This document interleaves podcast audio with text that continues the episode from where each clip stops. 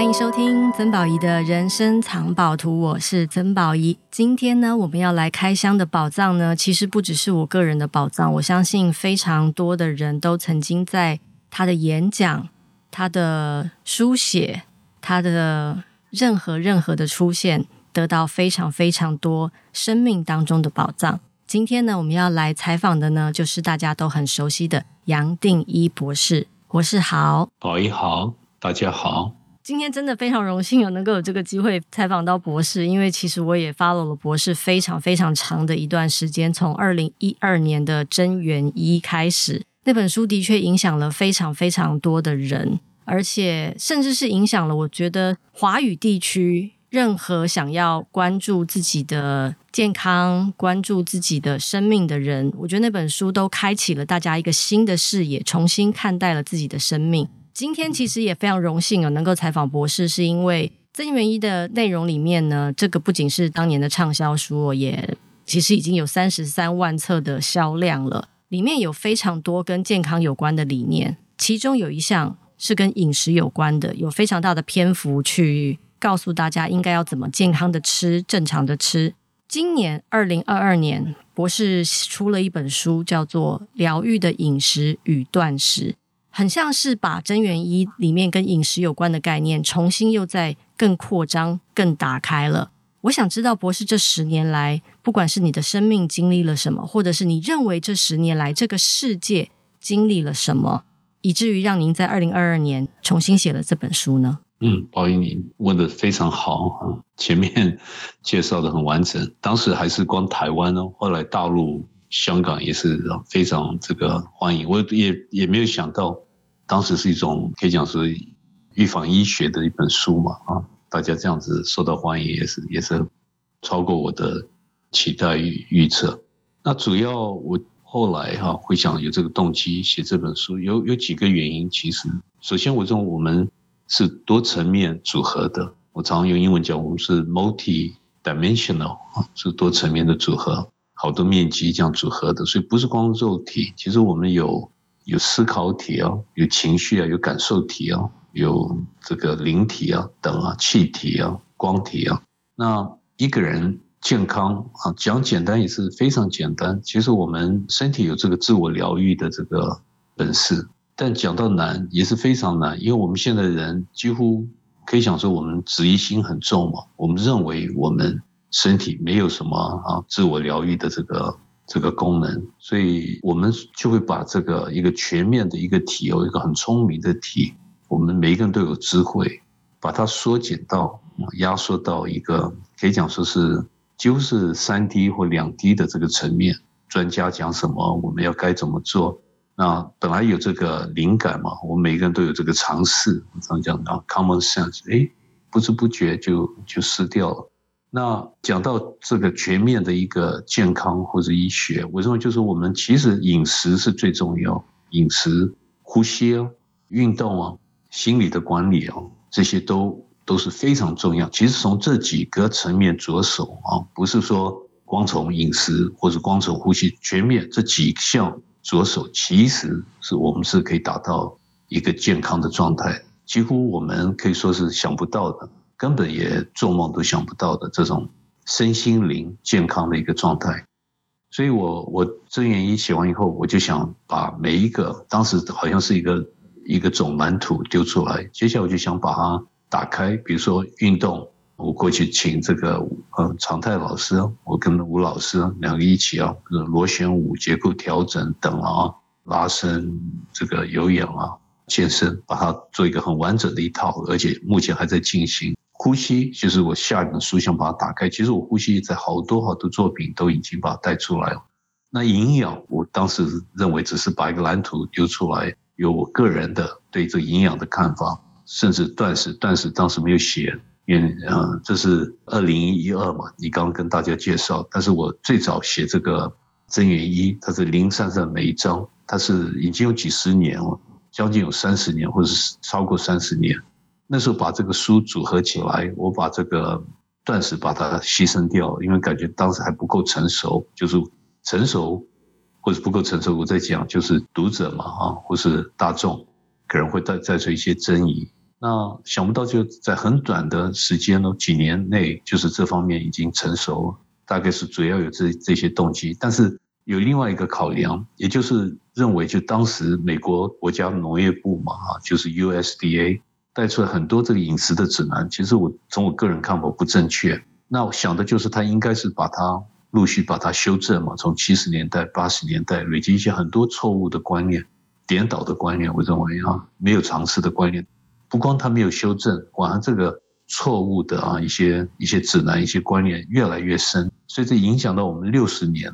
在这个六十年的当中，从我写真元一，我不会把增元一当作十年前，我把它当作大概可能是三十年前啊，把它整理这些资料。到今天，你想这个过重的问题非常非常严重，而且是可以讲说是加快的这种严重。光美国你看就是过重的啊，就是。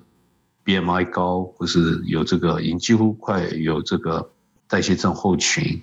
大概有接近三分之二，目前大概已经有就是四分之三。那我们光华人也都四分之一，就是它已经严重到个地步。我认为，假如我现在不出来，把它做个大的一个修正，在这方面做一个推广啊，什么叫做正确确的饮饮食的指南？我认为这个是我自己也讲不过去，感觉是个一一种责任。所以这两个因素加起来，哈，一个方面是没有讲完，另外一方面就是我认为现在它严重的退化，我们加工饮食用的太多，而且对这三大营养的啊营养素的观念其实是错误的，所以要，透过这个机会来做一点修正。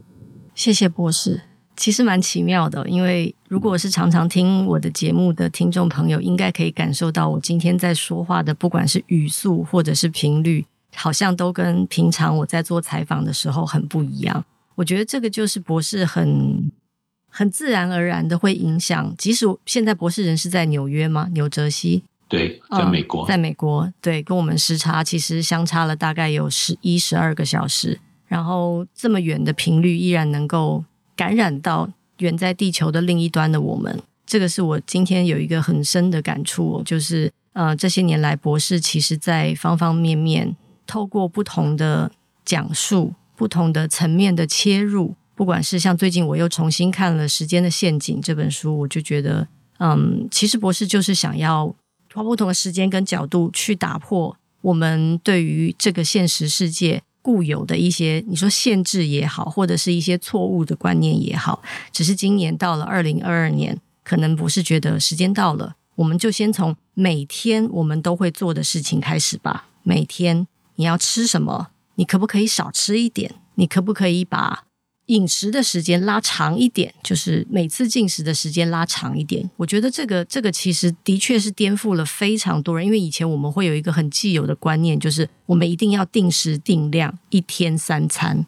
然后一定要有碳水化合物，然后各式各样的。其实这些，我常常会觉得说，如果到了二零二二年，科学已经进步成这样了，为什么生病的人越来越多，而这很明显的，也就是我们一定是用错误的方法对待我们自己的身体，跟对待我们的环境。刚刚博士有提到，其实断食这个观念，其实在十年前可能会是一个非常像闪电风暴一样的。如果那个时候丢出来，大家可能会非常的抗拒，也可能因为时机到了，呃，于是走到了今天。好像今年出了这本书，我因为我身边有非常多人都买了这本书。好像真的就是时机到了。其实我也蛮想跟博士聊一聊，就是博士是在什么样的机缘之下接触到断食这个观念？博士在嗯切身的经历了断食这件事情之后，因为博士的确是一个身体力行的人，就我每次看博士的书，我都觉得哇，博士一个人当一辈子当三辈子或十辈子在用哦，因为你真的做了超级多的事情的，所有的法门、所有的学习、所有的经典，仿佛在那里都已经。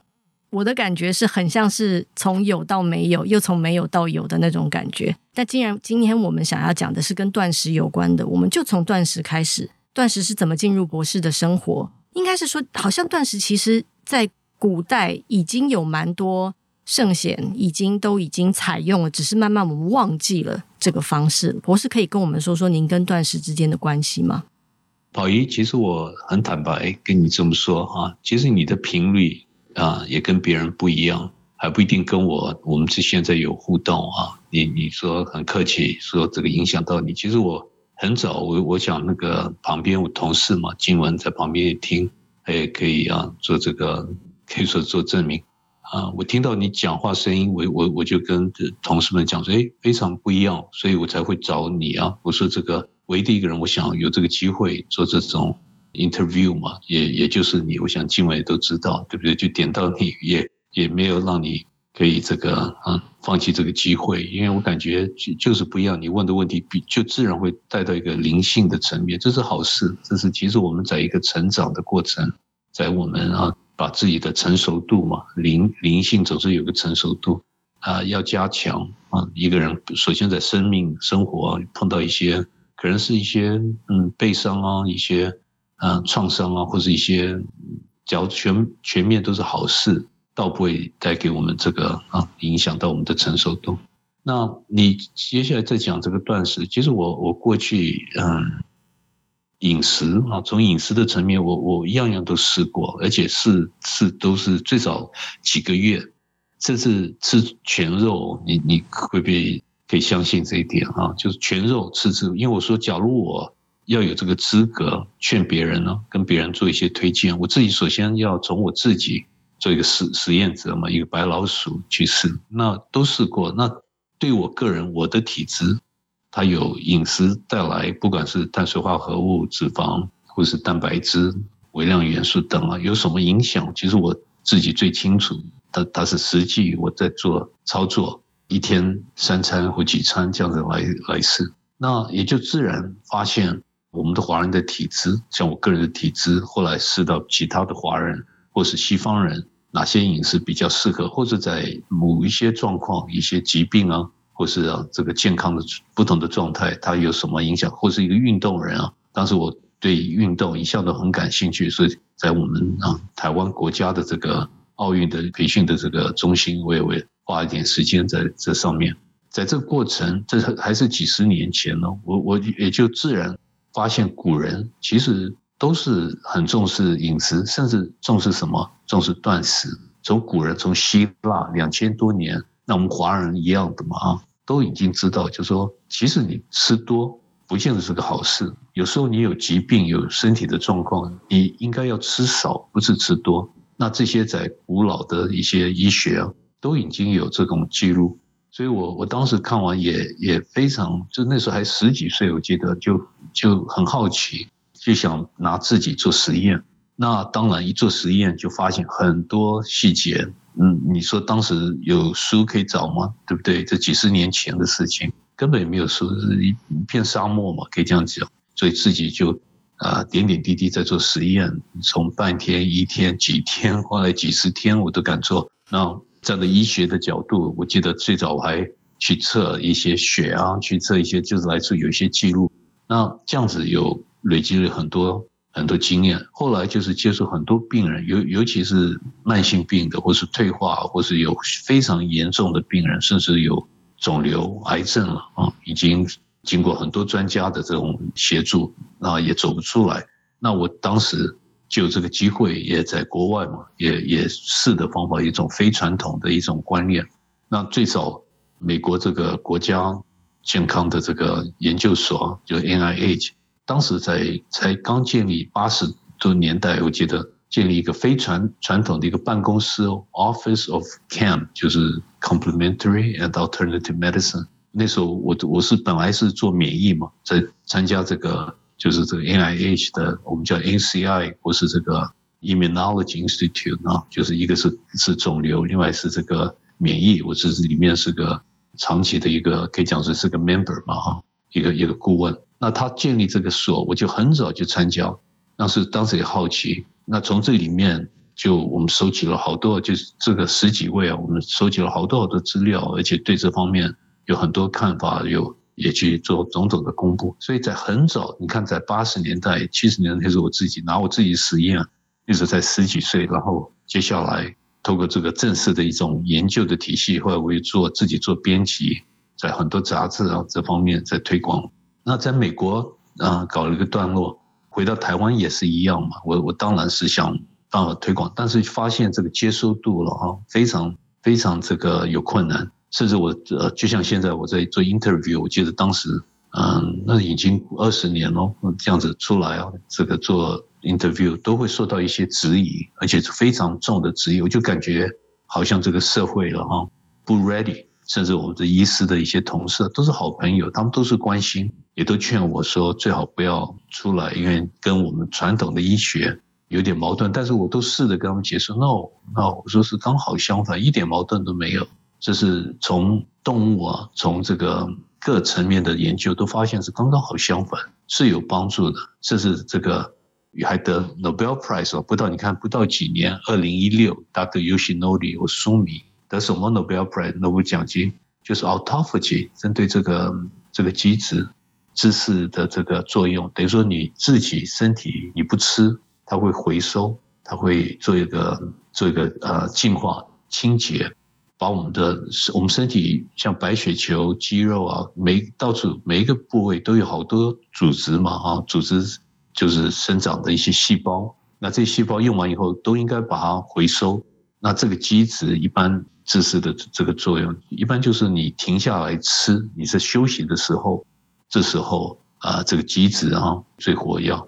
你看，就二零一六就得得 Nobel Prize，所以当时我就知道差不多了，应应该就是只是我们华人这方面慢了一点。嗯，那我在美国也是好多朋友啊，这方面都是出来在推广，也是受到很多质疑，很多这个考验呢。因为在传统医学到现在，不要说对断食可以接受，你你你想连这个三大饮食的关系，我们其实都要花要花很多。时间要费力，要花很多精神做一点说说服嘛，哈，那这是我当时的这经过，但是也是可以啊，因为我们拿科学啊，拿科学的这个证据啊来来做这个沟通，所以现在我我常常跟我们同事，就医学同事，我说你再不跳上这个火车嘛，啊，也是火车头老早已经走了，你再不跳上去，老早走掉你都不知道，因为因为你你自己的病人都在这这种实验，对不对？像这个，嗯，什么叫 intermittent fasting，对不对？间歇性的这个断食，这这老早都已经试过，这已经是好普遍，是已经变成一种潮流。那我常常去跟我们专业的朋友讲说，我们应该首先去试，拿我们自己做白老鼠，看有没有帮助。假如有帮助，Why not？为什么要反对？对不对？为什么要质疑？我们不管怎样是科学家，你还是有这个依依据为为主嘛，有这 evidence base。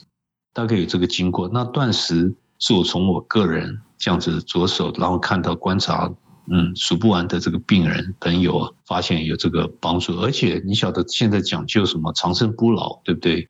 把这个老化慢下来。那其实你说你要讲长生不老或是抗老化，你不懂断食来着手，我我认为的困难度是非非常高。所以你看，这现在又跟我们。全面的医学又又离不分不开了，那还有什么发炎、抗发炎？其实断食是最好的抗发炎。那我好多年前就在跟好多朋友啊这样子分享说，现在最大的问题是发炎 （inflammation）。我们吃错饮食啊，吃太多饮食，吃的比例不正确，尤其糖太多、淀粉太太多。我们每个人都有发炎的体质，我们会老化，会有退化。你看多少人有肿瘤，对不对？都是一种发炎的这种。这种后果，发炎的一种反应，那怎么去抗发炎？你首先你这个比例要正确，那接下来你要懂得吃少啊，嗯，你可以吃饱、吃好、吃饱，但是你同时可以把这个时间你在吃的时间把它减少，就是现在很讲究这个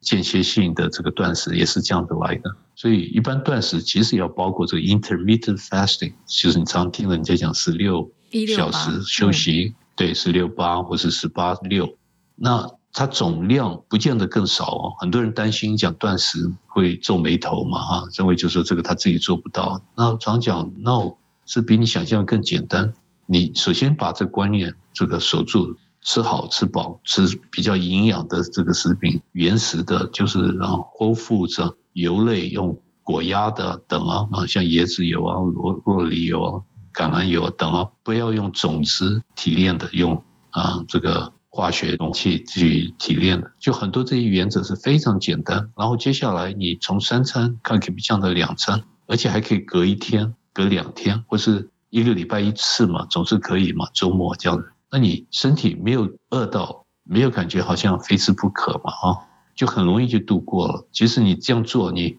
我我常常有好多朋友跟我一起做，到时候他发现他不可能再回到以前或原本的这个习惯，他就自然发现，其实饮食了啊，不管断食或吃什么，它本身是个习气，是个习惯，是个僵硬的习惯，变成一种习气。我们认为非要怎样不可，像你前面有介绍一天三三餐，对不对？这都是一种习惯。从古人到现在，没有任何人讲哦，这过去一些大医师哦，会说一天一定要吃多少三餐或多少餐，这是我们在我们的人后来的文明认为是如此。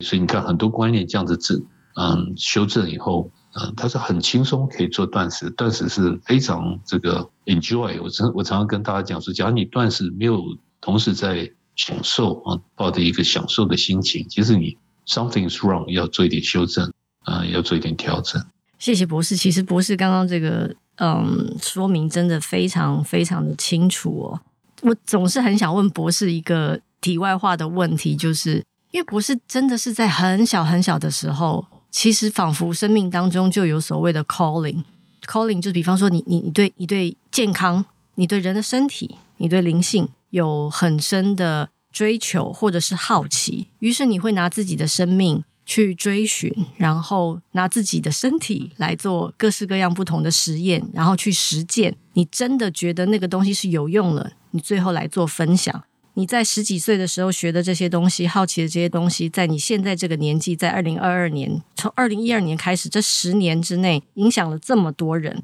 就是。我我每次在听你说话的时候，或者是在看你的书的时候，我都会觉得这是一个很特别的人生养成经历。比方说，像我们在讲很多跟灵性有关的事情的时候，我们常想跟别人沟通，我们总是会遇到像一道墙一样的。比方说，他们会说这不科学，这没有办法证明。但是博士其实不管是在任何的，不管是在静坐的科学里面，或者是在呃，可能下一本是跟呼吸有关的，这一本是跟饮食有关的，甚至是像我最近在看跟时间有关的。您用不同的数字也好，实验也好，方方面面的，从物质的层面，从灵魂的层面，都在告诉别人，就其实就是这个了，没有别的，就是这个了。然后，于是我每次在听博士说话的时候，就觉得您在用一种很全面性的，就是就是全面性，就是所有的问题来到你这里都没有问题了。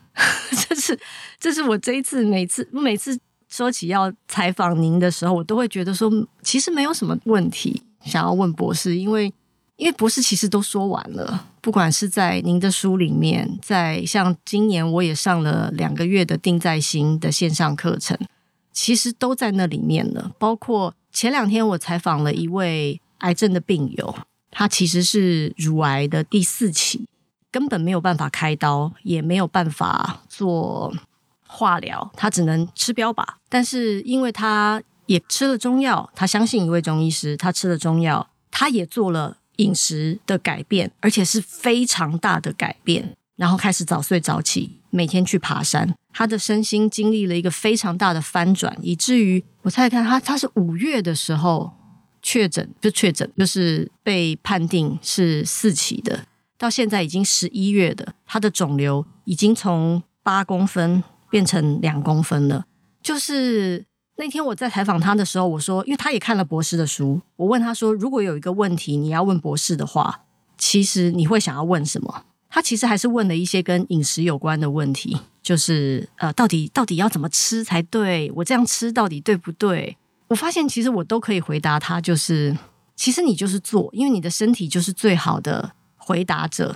你的身体会告诉你你喜不喜欢，你开不开心，你健不健康。你有没有走在正确的道路上？我觉得这就是博士先往前走了，然后告诉我们这条路很安全，你也可以继续往前走。所以，其实说你说像今天有机会能够采访博士，其实也就是一个我希望在我们的这个频率里面不断的跟别人分享博士的著作也好，博士的话语也好，其实所有的答案真的都已经在疗愈的饮食与断食里面了。不好意思，博士，我刚刚一下讲了太多。我想问博士，因为博士其实 讲的很好啊，宝英讲的非常好。我我我我这样插一句啊，你这个非常客气讲讲这些话。那从从我个人角度，其实我最多只是嗯，就是来做实验嘛，可以把人生当做一种实验来看，就是样样我们都可以去拿自己的生命啊去验证。那用这种角度来证明，就是我们我们真正的确实是好多层面组合的，我们是 multi-dimensional。那我们要解决的、要去面对的方式，就是做实验去面对方式，也要从好多层面同时去进行。那这样子话，一个人这样做，心胸打开，其实就很容易哦，就会发现，就是亲手亲自去面对一些啊生命上的一些挑战，然后得到一些答案。那这些答案对你会比较这个切身嘛？哈，就是别人虽然说认为是不可能，但是你经过，你当然看法不一样。那我我我也认识许多医师的朋友，非常好的人，一心想救人救命。那因为这个专业本身就是啊考验我们嘛哈。那在这个技术层面是可能是是一等的。那我现在唯一的建议就是说，可能在在这个体验的方面，我们假如可以稍微更 open 一下，发现就人呢不是光是从某一个层面。啊，这样组合，包括你这位朋友嘛，我也会建议，可能不要去。你说这个已经在第四阶段嘛，是第四阶，不要抓得那么紧。这生命，我们每一个人来也会走啊，生命是无常啊，对不对？那那不一定要非怎样不可啊，样样都都可能。那可那他很很幸运啊，他这个 open，他只往前走，但是也不要不要太啊太太认真啊。你看这个。你你说我们这个世界什么是算是真的，对不对？什么是算是这个固态的，没办法摇动的？连这个爱因斯坦，你看几十年的这个，就是我们最近在在讲这个 quantum entanglement 量子的这个禅究，就是一一个那我一般在讲说，在这个这个很小的一个范围，我们一般用英文讲 locality，在很很一个一个角落啊，小小的在讲量子的范围，其实样样都是。可以讲说都是不存在的，是 unreal，就是完全不存在的。这这这是几十年的这观念，这今年就得 Nobel Prize。那很多人说，那爱因斯坦整个过去也也都不正确。我但是从我的角度是本来就这样子啊。我们人任何人，不管像爱因斯坦是是是个 genius 啊，是个天才啊，就好多年前把那么多的观念突破的观念带出来。但是只要我们人。带出一些观念，走到最后都会推翻的。甚至我们在讲修行啊，很多灵性的这些观念是很勉强，是把它硬塞出来的，这样讲出来的。走到最后，你发现真的是一片空。所以也要，我还是建议大家是样样都看开，把生命不要那么认真，把就是说我今天我要守住一天，或守住一年，我要我要怎样？其实更重要还是这品质嘛啊！你活在这世界，你就是有还剩下一口气。你学到了什么？就像你用这个你个人的哈，就是这个做这个这这个作品啊，documentary，我非常欣赏，就是交换嘛啊，交换礼物这个观念，我说是非常好啊。所以就是这个反过来是我们要不断的反省的，就是我们在活在这世界学到了什么呢？不是，因为我们真的隔得很远哦，所以你大概不知道。其实你在讲刚刚那段话的时候，我在。地球的另外一端痛哭流涕，就是眼泪一直掉，不知道为什么。呃，很抱歉，这个有帮你这个调调动哈。哦，千万不要抱歉，我我的灵魂非常开心。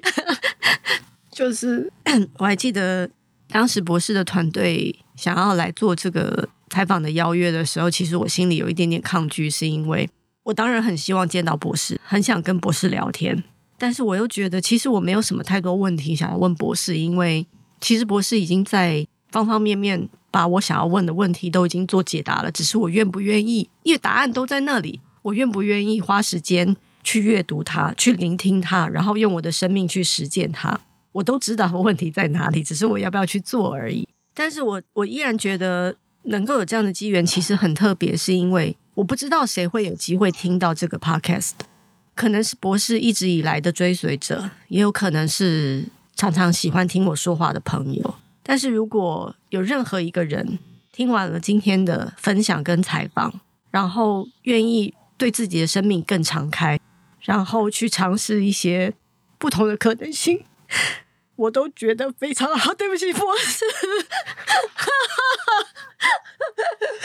哦，太开心了。OK，好，我讲完了。呃，回到正题，博士，我还是要继续做我的采访，问问题。博士刚刚有提到，其实啊，其实其实你现在讲的啊，我我在体会你的频率嘛啊，跟我其实为什么我跟嗯静文说一定要把宝仪找到，有密切的关系，因因为我们人都认为是一种，好像我们是一种资讯体嘛啊，我们是 information body，你看像我们在讲说基因体、蛋白质体，对不对？都是在讲资讯体，好像要多少资讯转达多少知识。information 这样子，那我我我认为现在其实人现在最需要的是心对心在说话，它是一种感应或是一种共振。那那这个反而带来的这个能量啊，或这种力量是远远的比我们累积知识更重要。尤其你你看你前面呢，我们在 Q&A 对不对？当时你也在协助啊康健呢，对我们这个本书在推广啊，你你就问了一个很简单的一个问题。的前面嘛啊，但是我认为那个问题从我的角度比任何其他人问的更有代表性，就是就是因为它进入一种比较属于一种灵性的层面，也就是反映现在地球变化真正是很快哦。我刚刚只是不方便再把这个也也讲出来啊，为什么这时候要要在这十年内那么赶不该做的角色先出来啊，用八 podcast。用这个活动，你刚刚跟大家介绍嘛，三年了，这第三年的这个大型的这个共修，那书啊，多少这个有声书等，为什么我 why 为什么我不需要做这个角色啊？对不对？我自己事情都忙不完。你刚刚我们在讲说，我我在在等这个我们这个 interview，我前面还在写书，下一本书是个呼吸嘛，跟呼吸相关的，非常重要。why 就是要出来，就是因为这个地球的确实是转变改变太快了，它的这个几乎在翻跟头。也也可以讲说是非常是具体，在讲磁场的翻跟头，在讲这个我们地球的频率是最啊基础的频率，就是 frequency 啊，就是 humans frequency，一般是七点八三赫兹，嗯，但是它已经高到一个地步，从来大家没有看过。其实我我也自己可以体会到，那这个从宇宙啊外面太阳来的这这个嗯，在另外一边可以讲说我们这个。Galaxy 啊，这个 Milky Way 啊，银河的这个另外一边所带来的这个，不管是 radiation 等方式啊等，我最少从我个人从来没有体会过的，它等于说好像几乎是是好像很要要要要做一个大的一个 resetting 一个整顿。很多人不是光我，我可能我体质比比就比较敏感，对不对？很多朋友一样的，他都可以体会到现在地球。有一个大大的一个转变，要要不然不可能有那么多摩擦力。就我们认为是人跟人摩擦力，你看有这个有有有打仗啊，有这个社会跟社会、国家跟国家、人跟人、家庭内等啊。这个疫情只是一个，又是一种方法来表现嘛啊，就是我我现在所讲的一个一个周期的转变。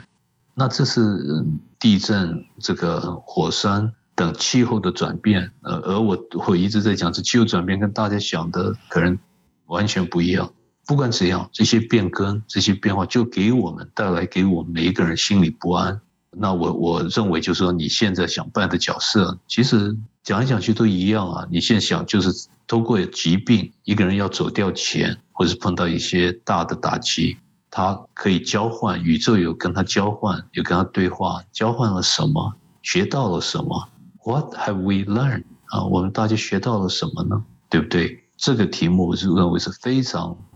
有帮助、有贡献，所以也就是适合我们这时候快步的这个变化，来来让我们大家来不光是适应，来把它当做一个游览车一样的，就等于靠住，让我们踏上这个游览车，要不然地球都已经翻跟头了，已经变更了。意识，整个地球的 Gaia 的意识都已经大的一个转变，那我们人还在后面，嗯，跟我们在讲这饮食啊、呼吸的观念等啊，都一样的，所以我们人呢、啊，这时候在一个很关键的一个时点，也因为这样子，我也才会选择出来。我认为就是可以帮助多少就帮助多少，嗯，或是我们大家都是在做同一个旅程嘛，都是来到这地球就是来学习嘛，所以这大概讲。博士，你真的是一个很好的主持人，因为在我完全失控的时候，还能够帮我导回正题，我真的非常非常谢谢你。的确，博士提到了我，就是我接下来想要问的问题了。我在二零一九年的时候开始拍一个纪录片，叫做《交换礼物》，其实就是想要透过从癌症的角度来看疗愈这个主题。其实，在寻找了这两三年的过程当中，我以为我学习了非常多。可是事实上，当我的生命或是我身边的人真的遇到所谓的疾病、所谓的癌症的时候，大部分的时间我们还是无能为力，然后感觉到不管是生命真的很无常，或者是很脆弱，甚至是人的确有非常多的习性，的确不是现在你说我们因为地球经历了翻转，时间到了，我们可以马上翻过去的。但我依然觉得，既然这条路我们已经选择走了，一定都是因为我们说好了，我们要一起。经过这段旅程，所以非常谢谢博士在前面带着我们走。但我今天也想在这里问博士，就是在这个纪录片的拍摄过程当中，我会问每一个医生、每一个病人，甚至是这个医生可能是中医，可能是西医，可能是另类疗法、能量疗法，各式各样不同的可能性的疗愈师，我都会问的问题就是：到底什么是疾病？什么是癌症？因为其实每一个人会有不同的。答案，西医可能会有西医的解答，中医有中医的解答，生病的人有生病的解答。有些人的回答是非常诗意的，有些人的回答是很科学的。今天既然我们在这里，其实我也很希望博士能够告诉我们，至少在二零二二年的十一月十一号的今天，现在这个当下，博士您认为什么是疾病，什么是癌症呢？好，那嗯，我最多只能这么说哈，我我认为就是说。痛苦啊，就是 suffering，人呢、啊，就是我们随时都烦恼，都在痛苦嘛。痛痛苦的当中，痛苦其实是啊，生命带给我们最大的恩典。你可能也过去有听过我这么说，对不对？就是这个一个 trauma 创伤啊，疾病啊，疾病必要的创伤啊，必要的这个疾病啊，你也可以这么说，必要的痛苦啊，意思就是说，它其实宇宙怎么在跟我们对话，生命怎么在跟我们对话。怎么逼我们一定要做一个回转，回转到他自己哦，回转到我我我们也可以说回转到真正的自己，我们的自己真自己就是生命嘛，就是全部嘛哈。他怎么呃试着让你注意到他？其实就是透过痛苦啊，疾病也是痛苦啊。你说谁想要有疾病？谁认为疾病是好受的哈？啊，都都是都是痛苦啊，对不对？带着痛苦走掉，带着痛苦去面对啊。那你看肿瘤啊等等，是不是都一样？还不光是肿瘤，任何疾病、慢性病都一样。所以就是在考验我们，或是是的，他因为生命在疼我们，是让我们非要去逼我们去看着他，去回转到他，所以才会有啊，我说有这个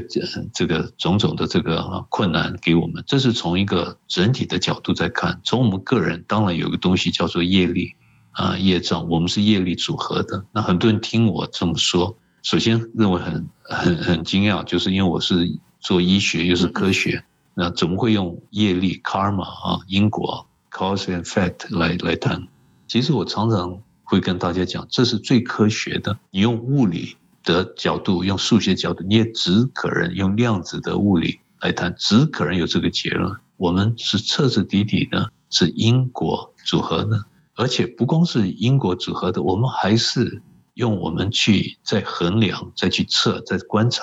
再觉察的这工具啊，我们的聪明啊，我们五个感官，再加上这上面再组合的，那这上这这层面本身也是因果组合的，所以怎么讲离不开因果。而且这因果它不是像我们在牛顿的这个世界看到前面呢，今天早上做什么，下午可能有什么结果后果。晚上又跟下午跟早上什么关系？no，这是一种很窄的范围。我们在讲的这范围，其实它是从最小，甚至还我们眼睛还看不到的这量子的这个世界，到我们最大，而且这是一种全面，走好多这个呃维度啊，就是很多 D 我们看不到的，比如说五 D、六 D，其实我们根本看不到、观察不到，从全面这样组合的，所以我们只可能是是业力组合。那我们任何疾病其实是过去种种的这些啊这些变数啊，把它这个结块嘛，可以讲说就是变成固态了，变成我们现在一个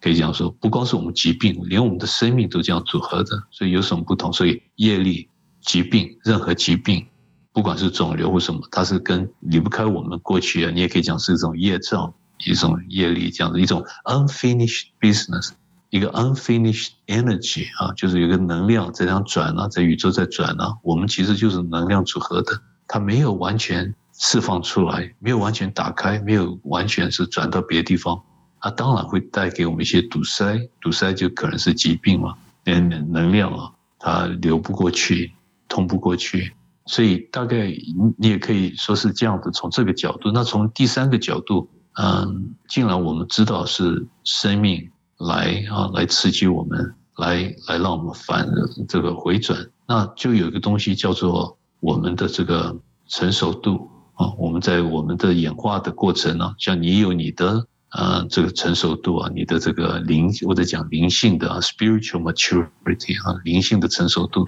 那你家里面可能也有不同的，我有我的，每人有不同的，也因为如此，每一个人的反应对这个疾病啊，或者他学到什么，啊，来来啊，生命来教他什么，这个课程，可能的反应也不一样，深度也不一样，那这些我们我认为就可能我们就要一种尊重了，对不对？我我要尊重你的这成熟度，你要尊重我的成熟度，就是没有什么是完全是正确的，是非怎非得怎样不可啊？我们认为你想帮助家里面人啊，比如说可能是父母啊，或是某某人他有退化病啊、肿瘤等，你想帮助他，其实这个我讲很坦白，是帮助不上。每一个人有他的一个一个成长的过程，我们没办法影响到别人，最多只是你把这些工具、这空间、神圣的空间交出来。那每一个人，嗯，他根据他的成熟度，他会被照明，会吸引过来啊，吸引过去，或是完全根本没有学到什么，但是都不用担心啊，这就是一个循环嘛，早晚一个人会会成熟嘛。那但他有他要选择他个人的一个步调。谢谢博士，连下一个问题都已经回答了。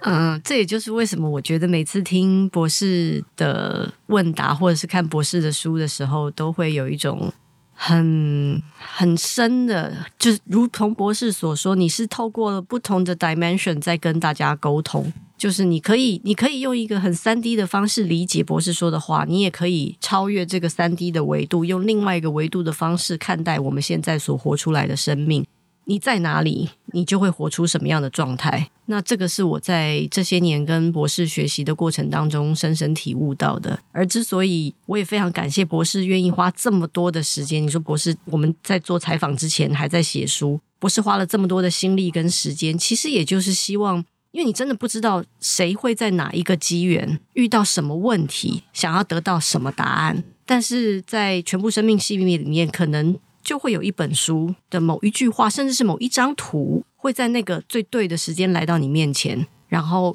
开启了你所有的学习。所以博士愿意花这么多的时间在大家的身上，其实我真的是非常非常非常感谢的。而今天的今天，就是我们在采访的最后，不知道博士可不可以给我们 Podcast 的听众，所有全部生命系列的同修朋友们，或者是交换礼物的观众。